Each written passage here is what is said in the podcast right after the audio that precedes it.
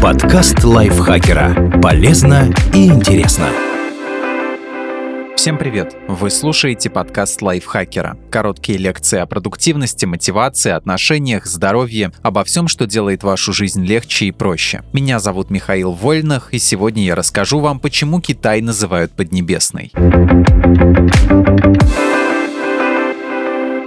Русское название Китая происходит от тюркского «китан», а оно, в свою очередь, от слова «кидани». Это группа кочевых племен из Маньчжурии, основавших в 907 году династию Ляо. Сами племена со временем затерялись в истории, а топоним остался. Но наверняка вы слышали, что восточный экономический гигант в наши дни также именуется Поднебесный. И многих интересует почему. Давайте разбираться. Китайская цивилизация является одной из старейших в мире. Долгое время это государство было самым развитым в своем регионе регионе а окружающие его страны – Япония, Корея, Королевство Рюкю и Вьетнам – подчинялись ему и находились под его влиянием. Только император Китая владел так называемым небесным мандатом со всеми вытекающими. Это означало, что он сын неба, власть которому вручили сами боги. Правители Кореи, Вьетнама и других соседних стран родственных связей с высшими силами не имели и могли именоваться лишь королями. Только японцы в период Асука 538-710 годы разорвали вассальные отношения и тоже окрестили своего властителя сыном неба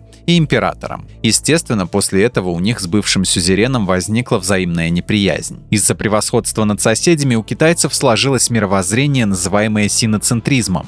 Китай для его жителей представлялся центром мира, окруженным либо вассалами, верными императору, либо варварами, от которых ничего путного ждать не приходится. И вообще неплохо было бы отгородиться от них стеной повыше. Синоцентризмом продиктованы были и самоназвания китайцев. Свою страну они окрестили Джунга, Этому термину больше двух тысяч лет, и он переводится как «срединное государство», то есть то, что находится в самом центре мира. Также Китай долгое время именовали Тянься. Это переводится как «все, что под небом» или «поднебесное». Слово означало все земли, подвластные императору. Загвоздка в том, что в конфуцианской идеологии последний рассматривался как представитель богов на земле, а значит подчиненной ему территорией считался весь существующий мир. Согласно взглядам жителей средневекового Китая, их страна находилась в географическом центре Земли, которая, кстати, по тогдашним представлениям имела квадратную форму. Сердцем ее являлся двор императора. Вокруг него располагались высокопоставленные чиновники, за ними их подчиненные, дальше обычные граждане империи. На самой окраине этой структуры находились вассалы и те, кого китайцы считали варварами. Да, обитатели Европы и Америки тоже принадлежали его императорскому величию, просто они об этом не знали. Синоцентризм прослеживается во многих исторических документах. Например, в одном из самых известных произведений Джоу Ли, написанном в третьем веке до нашей эры, философ Джуан Цзы утверждал, Величие Китая в том, что он является центром мира, объединяющим все народы и страны под своим крылом. Правда, в 18-19 веках, когда Поднебесная поближе познакомилась с Европой, а в частности с Великобританией, выяснилось, что западные варвары на голову превосходят Китай в вопросах военной мощи, торговли и материально-технического обеспечения. Капитуляция империи Цин в 1842 году после Первой опиумной войны шокировала многих, а после поражения во Второй опиумной войне в 1860 1905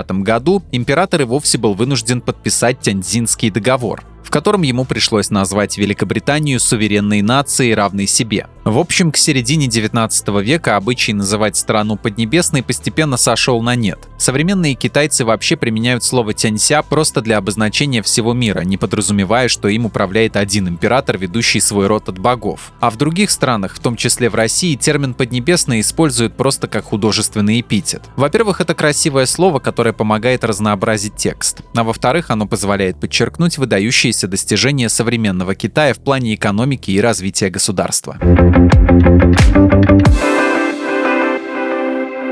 Спасибо Диме Сашко за этот текст. Подписывайтесь на подкаст Лайфхакера на всех платформах, чтобы не пропустить новые эпизоды. А еще слушайте наш подкаст «Кто бы говорил». В новом сезоне мы отвечаем на письма друзей Лайфхакера и стараемся найти ответы на их интересные вопросы вместе с психологом Леной Котовой. На этом я с вами прощаюсь. Пока.